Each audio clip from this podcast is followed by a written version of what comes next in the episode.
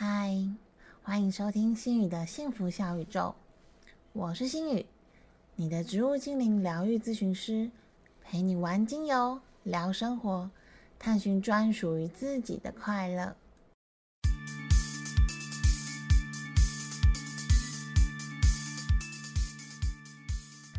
有追踪心宇的幸福小宇宙粉丝页或 IG 的朋友，应该知道最近心宇新入手了一株柳橙薄荷。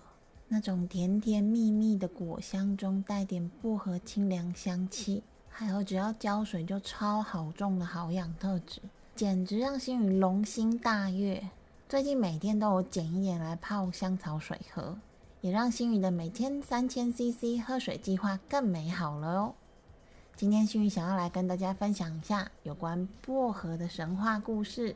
还有一些有关艺术的部分，当然最后还有星云的芳香处方时间，一定要听到最后哦。首先，我们先来聊聊薄荷的二三事吧。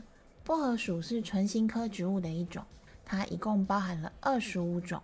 最早期在欧洲地中海地区以及西亚一带盛产，现在的主要产地是美国、西班牙、意大利、法国、英国、巴尔干半岛等。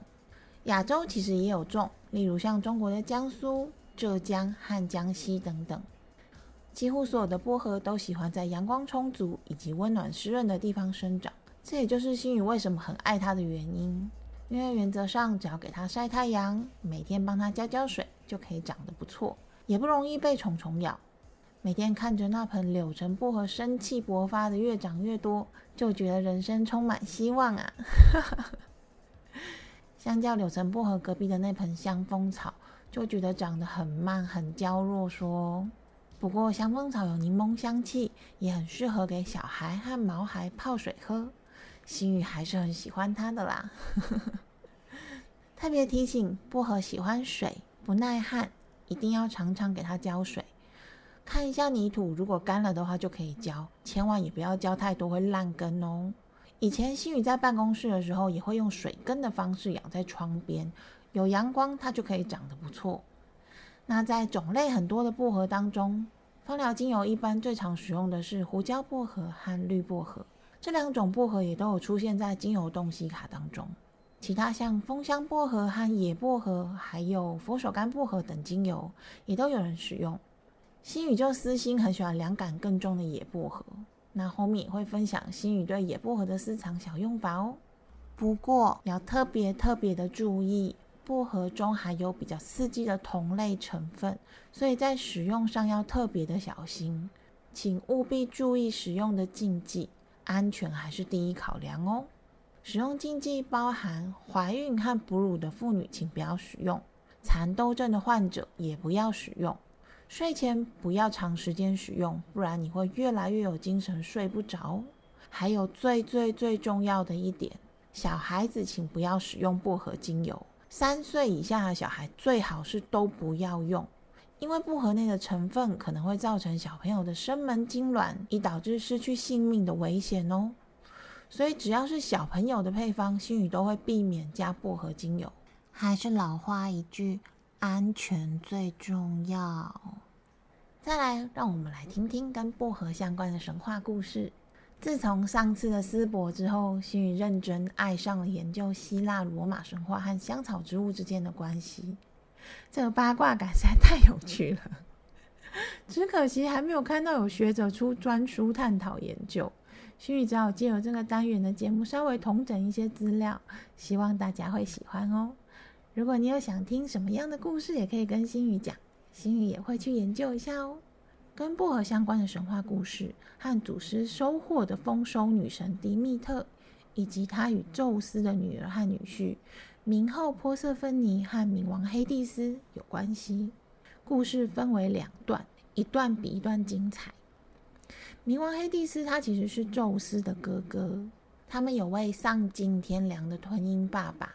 泰坦巨神族的克罗诺斯，他因为害怕小孩会和自己一样推翻亲生父亲而来夺王位，在和亲姐姐瑞亚结合生子之后，克罗诺斯就把所有的小孩都吞到肚子里面。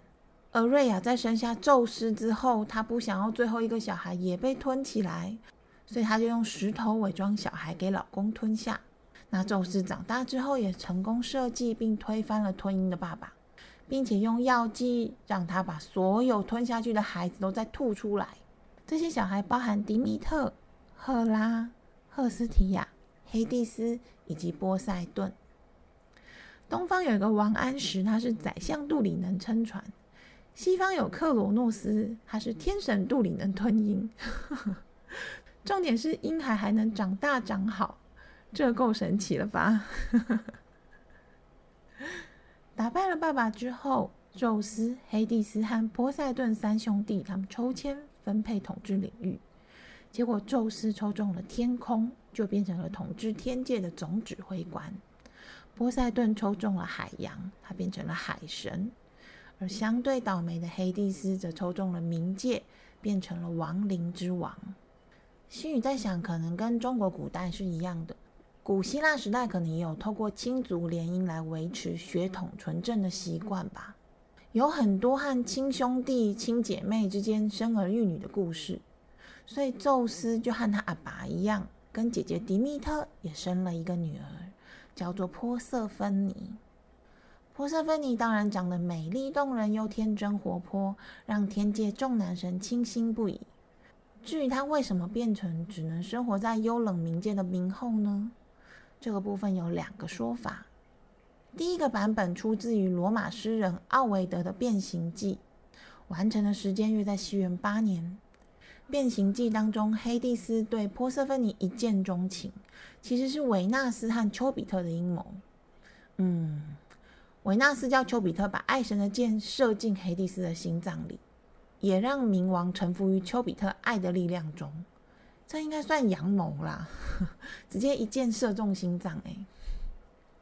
而黑蒂斯某次在确保冥界入口稳固的巡视时，巡视到西西里岛附近，被丘比特一箭射中心脏之后，看到正在和小同伴们比拼摘花的波瑟芬妮，一见钟情，就把波瑟芬妮给抢走了。第二个版本出自于西元前八世纪。作者不详的迪密特赞美诗，虚拟在网络上查不到迪密特赞美诗的详细资料，我想应该是来自于荷马史诗。这个版本的故事是天界众男神都很想要把波瑟芬妮带回家，当然也包含常年在阴暗不见天日的冥王黑帝斯。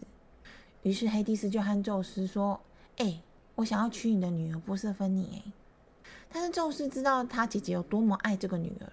绝对不会答应这个女儿远嫁到冥界，只是他也不好意思拒绝哥哥黑蒂斯的要求，所以他就叫黑蒂斯自己去瞧，他最多只能做到两边都不偏帮。然后嘞，殊不知某天波瑟芬妮和小伙伴在森林中游玩的时候，他想要摘下一朵最大最漂亮的花朵时，大地突然从花朵所在的位置裂开。冥王黑帝斯驾着黄金战车冲了出来，直接伸出壮硕的手臂，抓了波瑟芬妮就跑。这是查拉吗？当然，波瑟芬妮也大声的呼救，然后陪着他玩的小伙伴们也试图寻求外援。这时，宙斯虽然听见了波瑟芬妮的呼救，但是他已经答应了黑帝斯两不相帮，所以他就没有理会，继续去做他的事。而小伙伴们就眼睁睁、傻眼的看着波瑟芬妮被绑架上黄金战车，跑进地上的大裂缝，地面合起，一切仿佛没有发生过。你说说，希腊神话是不是比八点档还要精彩？这是他的侄女哎。黑蒂斯一抓到波瑟芬妮之后，他就快马加鞭的逃回冥界。途中经过西西里岛，由仙女库阿尼掌管的西湖时，库阿尼其实有试图阻止黑帝斯，却被他一杖穿透了这个西湖。他就从这个西湖直接回到了冥界，而西湖的重创也导致了仙女库阿尼心都碎了，融化在这个西湖当中。这时。丰收女神迪密特，她听到女儿的呼救声，他就心急如焚的四处找寻女儿的下落。他掩盖了自己的容貌，在人间流浪，找遍了世界各地，又绕回了西西里，但却仍然遍寻不到自己的女儿。迪米特非常的难过，哀痛欲绝，悲伤到没有办法工作。而丰收女神的罢工，当然就让农作物都枯死了，大地寸草不生，人界陷入了饥荒和粮食危机，民不聊生。薄荷的第一次出现，是出现在迪密特流浪人间的一个小故事里面。伤心欲绝的迪密特，他化身成老妇人，流浪到雅典西北的厄流西斯这个地方时。正好当时的贵族之妻生下了幼子，需要一个保姆帮忙照顾。贵族的四个女儿就接待他，并且请化身的迪密特帮忙照顾幼子。当然，这时候他们还不知道迪密特是神仙了。但是迪密特有神仙的高贵气质，让女主人升起了敬畏之心。只是啊，刚失去女儿的她，看到主人家喜得灵儿的开心，她就觉得很难过。于是他不吃不喝，只是端坐着。就在这个时候，有个老侍女灵机一动，就用粗俗但是有用的笑话逗乐了迪密特。他终于答应帮忙照看小主人，但是拒绝了主人家递来的红酒。他只要了大麦冲泡的水，再加上薄荷作为他的饮料。后来啊，迪密特好心的想要赐给小主人永生不死，还有青春永驻。所以他就给他擦神油、灌灵气，还把小孩放在烈火里面烘烤。这时候不小心被女主人撞见了，想当然尔，妈妈吓得要死，又哭喊出声。结果迪米特就生气了，他现出了真身，要求厄流西斯的人民必须为自己建立祭坛和神庙，世代供奉，以讨得他的欢心。他也亲自制定了供奉仪式。这就是后来很出名而且具有争议的二流西斯秘仪，而能提升心脑病助消化的薄荷也加入了这个秘密仪式的代表饮品当中。老实说，心里其实不太懂迪密特在气什么啦。正常人看到小孩被丢在火里烤，应该都会吓死吧？会有可能是神界都把小孩丢在火里烤着玩，顺便锻炼一下吧。后面的故事，心宇就不再多说了。反正啊，宙斯最后还是帮忙出面协调了。但是波瑟芬妮已经被黑蒂斯哄着吃下了冥界的食物，最多最多每年只能回到母亲身边八个月，另外四个月要在冥界和黑蒂斯相伴。这也就是为什么后来的四季会有寒冷冬天的原因，因为女儿不在身边，妈妈孤单寂寞，觉得冷，所以就真的很冷喽。第二个和薄荷有连结的希腊神话故事，也和波色芬尼有关。波色芬尼虽然是被黑帝斯绑回家的，但其实高大强壮的黑帝斯，他本身的条件也是不错的。他既是世界三王之一的冥神，又对波色芬尼一往情深，面子里子都有了。因此，我想波色芬尼对冥王应该也是有占有欲和感情的吧。只是或许因为聚少离多，也或许因为其他不知名的原因，黑蒂斯也犯下了男人都会犯的错误。某次冥王在路上闲晃，偶遇美丽活泼又清新可爱的精灵曼西，他就深深的被曼西吸引，并且情不自禁的爱上了她。他们过了一段神仙眷侣的日子，但是啊，纸总是包不住火。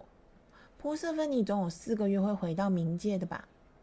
于是啊，某天波瑟芬妮就发现不要脸的小精灵曼西竟然躺在我夫君的怀里，她勃然大怒，然后曼西就被变成一丛卑微的小植物薄荷了。至于是谁把曼西变成薄荷的呢？有一说是黑蒂斯为了保护她，所以把它变成薄荷；有一说是波瑟芬妮很不爽，所以把它变成薄荷。还有一说是曼西侮辱了迪密特，所以他就被变成薄荷了。但是谁变的不重要，反正薄荷就出现喽。而曼西变身而成的这丛卑微的植物，无论明后想到就生气，就去践踏或羞辱他一番。它却依然能够散发出清新和舒服的香气，而且越踩踏它，香气就越浓郁。这个也就可以对照回薄荷那勇往直前、提神醒脑的心灵功效喽。薄荷无论在东西方，它都很早就被发掘和利用了。例如，古希腊时代常常和绿香桃木一起用于丧葬礼仪。希腊的男性也喜欢把薄荷涂在身上，让那穿透性的香味展现他的 man power。古希腊和罗马人也会用薄荷来泡澡，可能是因为这种小绿植物的外形实在是不太显眼，所以西方的画家和艺术家对薄荷没有太多琢磨，反而是因为它的花语是美德，而很受东方文人的喜爱。像南宋著名的诗人陆游，他就很喜欢薄荷，还写了不少和薄荷相关的诗句。例如，他有一个《题画薄荷扇》中第一首的“薄荷花开蝶翅翻，风知露叶弄秋妍。自怜不及离奴点，烂醉篱边不用钱。”这首诗里面就赞扬了薄荷的花香会引来了蝴蝶。而《题画薄荷扇》中第二首的“一枝香草出幽丛，双蝶飞飞系晚风。莫恨村居相似晚，知名原向楚辞中。”它里面的这个“一枝香草”，其实在讲的应该也是薄荷的香气吸引了蝴蝶。至于为什么都是薄荷跟蝴蝶呢？因为薄荷的花语是美德，蝴蝶象征文人雅士。所以这两首诗里面都会出现薄荷跟蝴蝶，文人雅士当然是被薄荷这样的美德所吸引的喽。不过其实啊，有一个八卦是说啊，陆游他其实也是猫奴啦，所以他写了不少和猫相关的诗，像第一首诗里面的那个狸奴，其实指的就是猫咪。所以他诗中所描写的薄荷啊，心里就会有点疑惑，是不是我们家皮丸最爱的猫薄荷呢？而同为宋代洪汝立，他所描写的薄荷的诗词就更明显了。他是这样说的：“神农取辛苦，病客爱清新。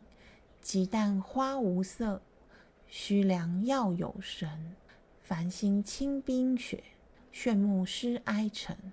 自是芝兰臭，非同草木春。”从这首诗词，我们可以看得出来，其实宋代的古人他已经发现了薄荷的清新香气以及提神专注的效用了，而且应该也广泛使用了。今天节目里面的这些诗词啊，心宇也都会把它放到粉丝页和 IG 的讨论篇里面，大家如果有兴趣的话，也可以在讨论篇里面看看。心雨的芳香处方时间。今天心宇想要跟大家分享的芳香处方，这两个都是我自己还蛮常使用的。有些其实不太符合国际的精油使用办法，但是我还是会用啦。所以请大家要斟酌使用哦。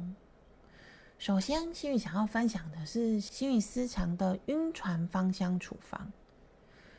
心宇真的很容易晕船、晕车、晕飞机。尤其坐船对我来说简直就是酷刑。在学习芳疗之后，某一次无意间，我在上船了以后，开船之前，将一滴野薄荷的纯精油滴在手掌上，直接用手掌匀开之后，就涂在我后颈的位置，并且轻轻的由上往下揉捏我的颈部两侧。之后我就闭眼休息，不再看手机。神奇的是，这个方法使用了几次，我去蓝屿也用这一招，而且我去蓝屿的时候是那个风浪很大的时候，用了之后晕船的问题都大大好转呢。但是要特别提醒，这个方法会非常的静凉，所以如果要用这个方法的朋友，记得一定要准备外套，不然船舱也很凉，你的颈部也很凉，怕你会着凉不舒服哦。第二个想要分享的芳香处方，就是我刚刚前面说的，天天都可以喝的提神好心情香草水。西语的用法是薄荷加迷迭香加柠檬百里香，用干燥或者是新鲜植物都可以，不过当然是以新鲜植物最好啦。这几种其实也都不太难种，用小花盆装在阳台就可以了。我发现这个配方喝下去，不只有提神醒脑的效果，心情也会变得很好哦。做法很简单，只要你把新鲜或者是干燥的植物撕成碎碎的，泡在水里就可以了。用冷水和热水都可以。这个喝法简直让我最近每天的三千 CC 水运动变成了一种享受。而且里面的薄荷啊，其实各种薄荷都可以。重点是你用各种薄荷的味道还都不太一样。新宇用的是柳橙薄荷，果香味就会多一些。那如果是绿薄荷，就会有点清健的味道，香香凉凉的。如果你是用胡椒薄荷，净凉感就会比较强烈。但是一定要记得哦，在采摘和浸泡的时候，感谢植物精灵赐给我们支持和力量哦。行宇今天分享的两个芳香处方，都是平常生活会用的私房处方，希望大家会喜欢。好啦，那今天的节目就到这边结束，谢谢大家又再一次保卫了新宇村的安全。这一集的节目听完，你是否对充满生命力的薄荷有了更多一点点的了解呢？也欢迎大家可以继续和心宇一起玩精油、聊生活、探寻自在的快乐哦！拜拜。